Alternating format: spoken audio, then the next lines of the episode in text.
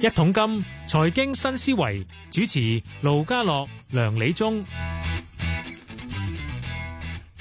好，下晝係四點三十九分啦，啱啱好啊，四十分啦，歡迎你收聽《一桶金財經新思維》。你好，梁生。好啊，家樓好，大家啊好。今日嚟咗好多人叫我就問第一個問題。係而家聯儲局又變翻隻巨鷹咯係喎，啊即係話咧嗱，可能呢個月咧加息咧唔係四分一喎，可能半厘咯喎。係啊嗱，，跟住話可能就話誒，而家可能要 目標利率加到六 厘喎，跟住話可能話誒、今年你唔使望減息咯，出年啊睇多睇多半年先啦。我突然間好英喎，嗱，跟住咧我諗啊，你都忘記十二月嗰轉咧。佢加四分一嘅時候咧，我哋冇冇跟，我哋覺得哇拍晒手掌，誒、啱啊好嘢啦，我哋差唔多啦已經。咁如果舉個例，佢再加翻，佢再加向上調嘅話，我哋使唔使跟先？咁如果佢唔止四分一咧，你跟都都有壓力㗎，都要跟嘅。喂，其實你唔好忘記銀行係，我戶口結餘七百億樓下㗎咋，而家係。係，啊，但係其實最主要關鍵就睇下銀行嗰個戶口結餘，而呢嗰個嚟咗就對政府構成壓力啊嘛，即係外匯基金嗰度。嗯，咁、我個人覺得就誒、呃其實美國本身就唔想加息㗎啦，開始你始終嚟講要個經濟你你唔可以咁樣撳住佢嘅，出年大選啦嚟㗎，係你。唔俾足夠時間。嗯唔係佢係唔嘛係佢話今年搞掂佢好過出年先再搞 啊！咁我覺得你應該就就算係咧，你始終都有極限。不過佢講下出嚟係嚇人嘅啫。嗯不過老實講，佢呢啲角角角色啊，講任何一句説話都好多唔同嘅團咁 我體哋。話咧，攞咗着數嗱佢琴日咧嗯就嚇你，今晚可能開翻 嚟啊！會話會㗎，因為而家你大家嘅經濟全部咁，仲有仲有一地兩個大國家咧，都好多好多鬥法緊啊嘛。嗯嗯嗯咁、你見到我哋啊我哋我哋中國政府擺明居馬㗎啦嘛，係咪、嗯外外外交部部長啊講得好清楚。咁我覺得今次冇㗎，大家點樣發展落去，佢咪講清楚俾大家聽咯。咁我估咧嗯就美國佢哋佢應該係喺個經濟嗰度去去主導。其係實我個人覺得有啲都係差唔多啲戰爭狀態咁樣，邊度攞到着數咁啊？唔係，我都想講翻呢個所啱謂啊特別嘅息率咧，因為嗯講真咧，誒嗱係即係呢期咧股股股或者係樓市咧，係嗱股市就今日冇已經懟過五百㗎啦，成日都女，哇！ 即係一度穿二萬添。嗯咁所以大家話死咯，又再加息，咁點算好咧？咁你知上年咧佢嗰次加得好密，嗰四次咧每次即係零點七五咧，嗰度嗯累計咧，嗰度 累計三嚟㗎啦嘛。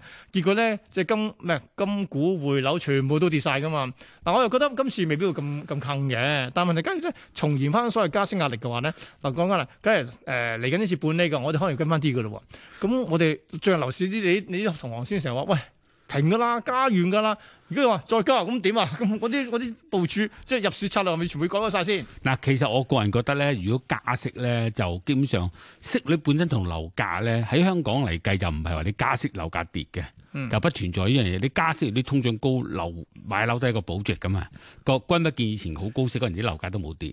不過問題就但係係、咧如果上你年加息嘅問題，係影響影響個經濟啊咁同又埋影響個信心。嗯嗱，經濟就緊要啲，因為而家香港經濟我哋就叫百廢待興。嗯又係好似特首咁樣忙過透不佢，乜嘢都話最緊要就盡量恢復香港經濟啊嘛。嗯咁、人哋又開房又剩，咁如果你突然之間真係一加息咧，咪好多人就會慢晒出嚟。咁係同埋你嘅整個恢復咧就好好困難嘅，呢第一個問題。但係實際上要買樓嘅人咧就唔係拘泥於你加嗰少少息嘅，嗯因為你而家就算加完息之後都係低息年代啊嘛。係啊都係呵即係呵翻大家先。係啦，都我同阿梁生買係啊即 係做做按揭嗰年代，我係我哋雙高位數嘅息係啊率高嘅，息年代噶嘛，所以我覺得而家佢哋都個個都未見到大 場面。啊我都唔當然啦希望再見嗰啲場係面啦啊，。但唔好係講如果你高息年代樓價又未必跌噶嘛，即係其實好多互相配合嘅，所以每個每個角度啊，我個度咧就係温度個度啊，嗯每個角度嗰個經濟環境其實係唔同嘅，你嘅思量方法唔同。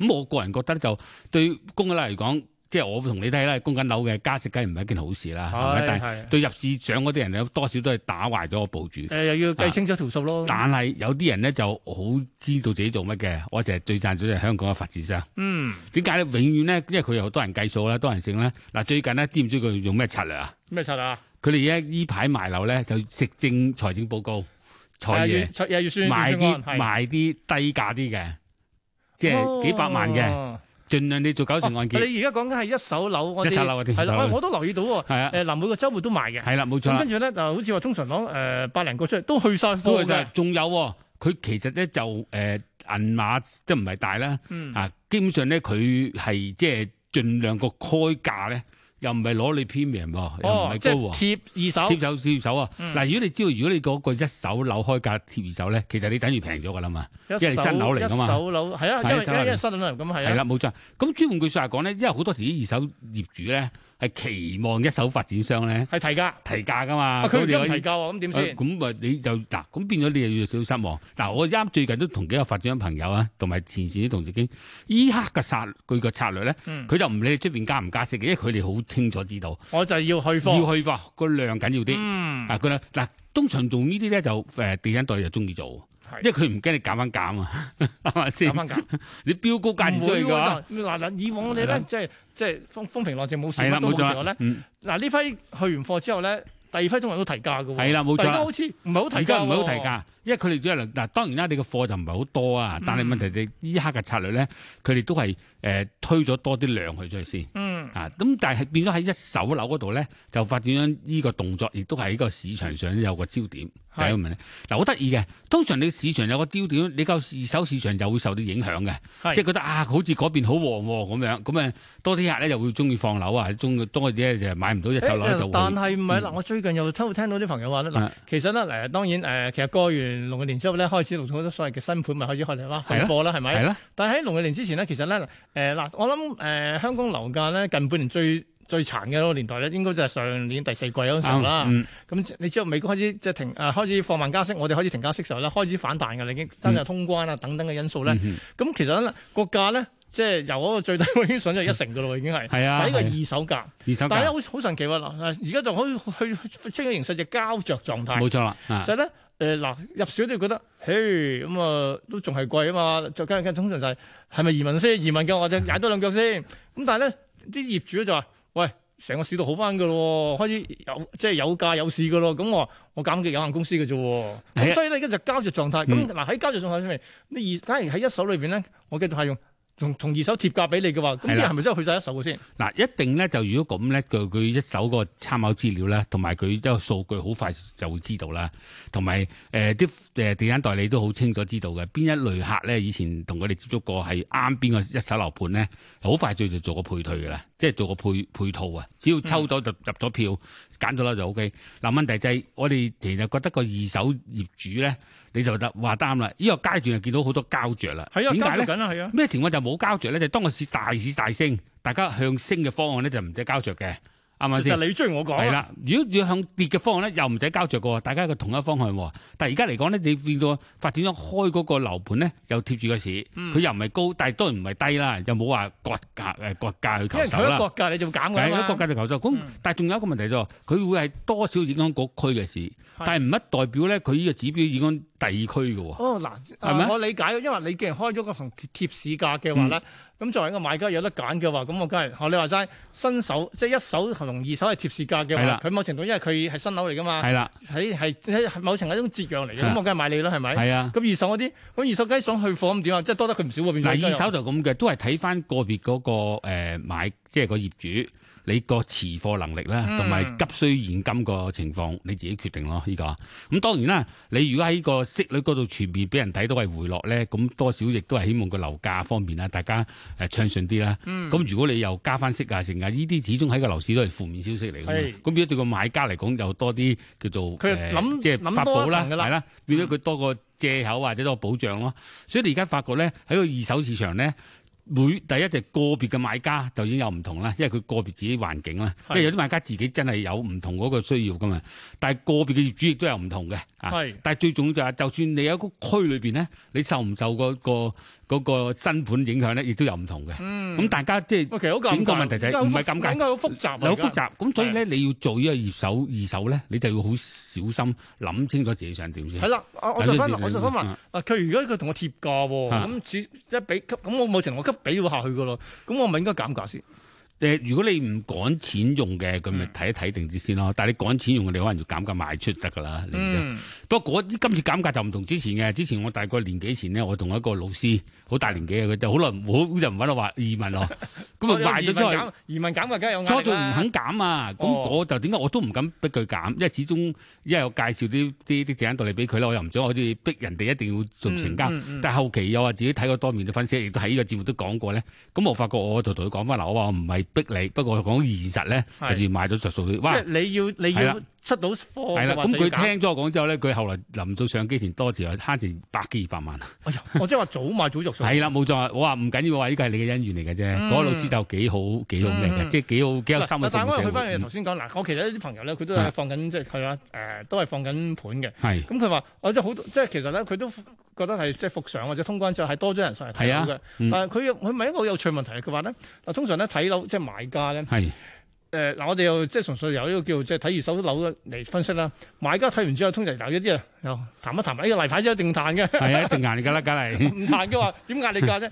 嗱，有啲就話睇完之後唔出聲嘅，咁跟住好似有啲就係話，嗯佢有出樣就係佢哋完全唔還價喎。咁跟住佢就開始對自己諗下，我個價係咪好即係好好有好好脱節啊？定係完全覺得係佢冇冇吸引力啊？定點先？嗱，呢嗱，個其點樣解釋實咧先有樣嘢，我覺得你要坦誠啲同個地產代理。嗱，我就假定咧，你揾到一個負責任嘅地產代理啦。嗯咁、其實香港而家大地產代理咧就講大型穩陣㗎啦。咁你係揾佢哋，其實有時地產代理本身佢手上好多資源嘅，係啊你能夠俾佢感覺到你呢個係實盤，呢、個十實下咧。款意思係話你即真係係你想真放係做，你真係想放做，你係真係想做，咁你坦誠啲同佢講咧，咁佢有佢會明白個市況，佢會俾個真誠嘅答案你，因為你唔夠坦誠咧，佢真係唔知你點噶嘛，嗯喂佢未必去甚做到。至某程度嗯可能我只我淨係帶個客上嚟睇完之後，我其實真係想比較，或者下一個更好啲咯。係啦冇錯喂。另外第二個問題就係、我覺得有啲人咧就成日用個策略都去到彈人哋間屋。嗱，誒、其實以前係啱嘅，你嗯彈啊，希望真係揾到佢啲嘢咁啊，你真係整到大大咕窿 咁樣，呢個窿位一定嘅。嗱，但係補呢埋啲啲機會俾唔我嗯大，反而有啲業主咧，特別如果做得住得耐嗰啲，如果佢唔係好有趕住賣樓嗰啲咧嗯，你唔使彈人間屋嘅，你讚佢少少話啊，住得幾好喎、嗯呢度佢感受到同你一齊。如果當佢唔係真係好好急錢咧，佢真係唔介意。誒、你又你當然你又要扮下窮啦。 喂，我真係讚好佢少窮啊嘅少。其實我見到有啲個案咧，有啲業主都行嘅，佢同你好傾先，唔係好傾先。好傾同埋佢 share 到咧就係佢都希望咧有啲我真係見到啲業主咧，我啲朋友買樓咧，佢主真係好想佢好㗎。佢話我今次走係好好㗎，因為我要咁發展啊，咁樣冇辦法啦。但係你一定希望你做得好啦，佢真係哦講即係呢個説話出嚟。即係係啊。將將物業留給最愛他的係人，啦，咁你仲要彈佢咧，咁就咁冇乜唔意使思諗嘅。所以啦。有時咧，你都要睇情況。但係當然啦，有啲又又要彈咗，就希望嗰個策略又、嗯又得啦。嗱，我唔敢話批評彈一定唔好，嗯但我覺得有時喺而家呢個社會咧，金嗰啲嘢咧好好透明嘅，嗯你唔使擔心係唔好嗰啲，佢自己知道唔好啦。係你咁彈多兩句就關你，即係嗰嗰個作用唔唔係係應好該大講係冇計傾嘅。啊！咁所以我覺得，如果你真係要真係要做買方或者賣方咧，嗯你一定要同個地產代理坦誠講，呢個係實盤，嗯我好想賣嘅。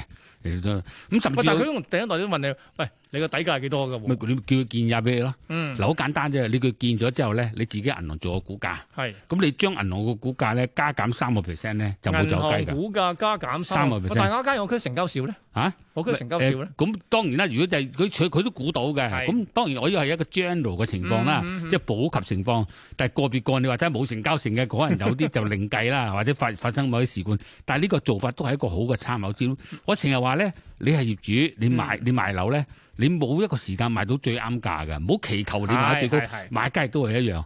反而咧，你買嗰剎那開心，你能夠負擔到；賣嗯嗰剎那，你認為啊攞到足夠嘅嗰、個、個資源。係其實夠你你你爭嗰十萬八萬，你都嗰個心揞住啊！係你斬冇意思啊，真係係啊係啊！所以我覺啱得呢個係一個其中一個好好緊要嘅喂，問題。嗱，仲有兩樣講，嗱，我都有一樣講就係咧，最近咧已經即係旺角有塊地咧，係啊好好好誇張 啊，三三千幾蚊尺，想講緊呢個 佢收唔機 攞塊啦。係啦係啦嗱，呢個我想想講，呢一個都想講就係，唉，最近咧有即係好多新聞我哋知嘅，哇，有啲人啊即係叫綠表買賣居屋，跟住原來冇資產審查嘅喎。嗱，兩個你想講邊個先唔？係，我先講呢個入嗱，政府有時咧，我覺得情呢兩個都同我想講嘅目的係咪？哦即係啲誤啲人誤解政府啊！嗯，綠表買居梗係唔使資產審查啦，不嬲到理由就係佢俾翻因為間公佢屋，想俾翻間，佢俾翻間屋啊或者俾翻個公屋嘅租借個租租借權，即係嗰個權。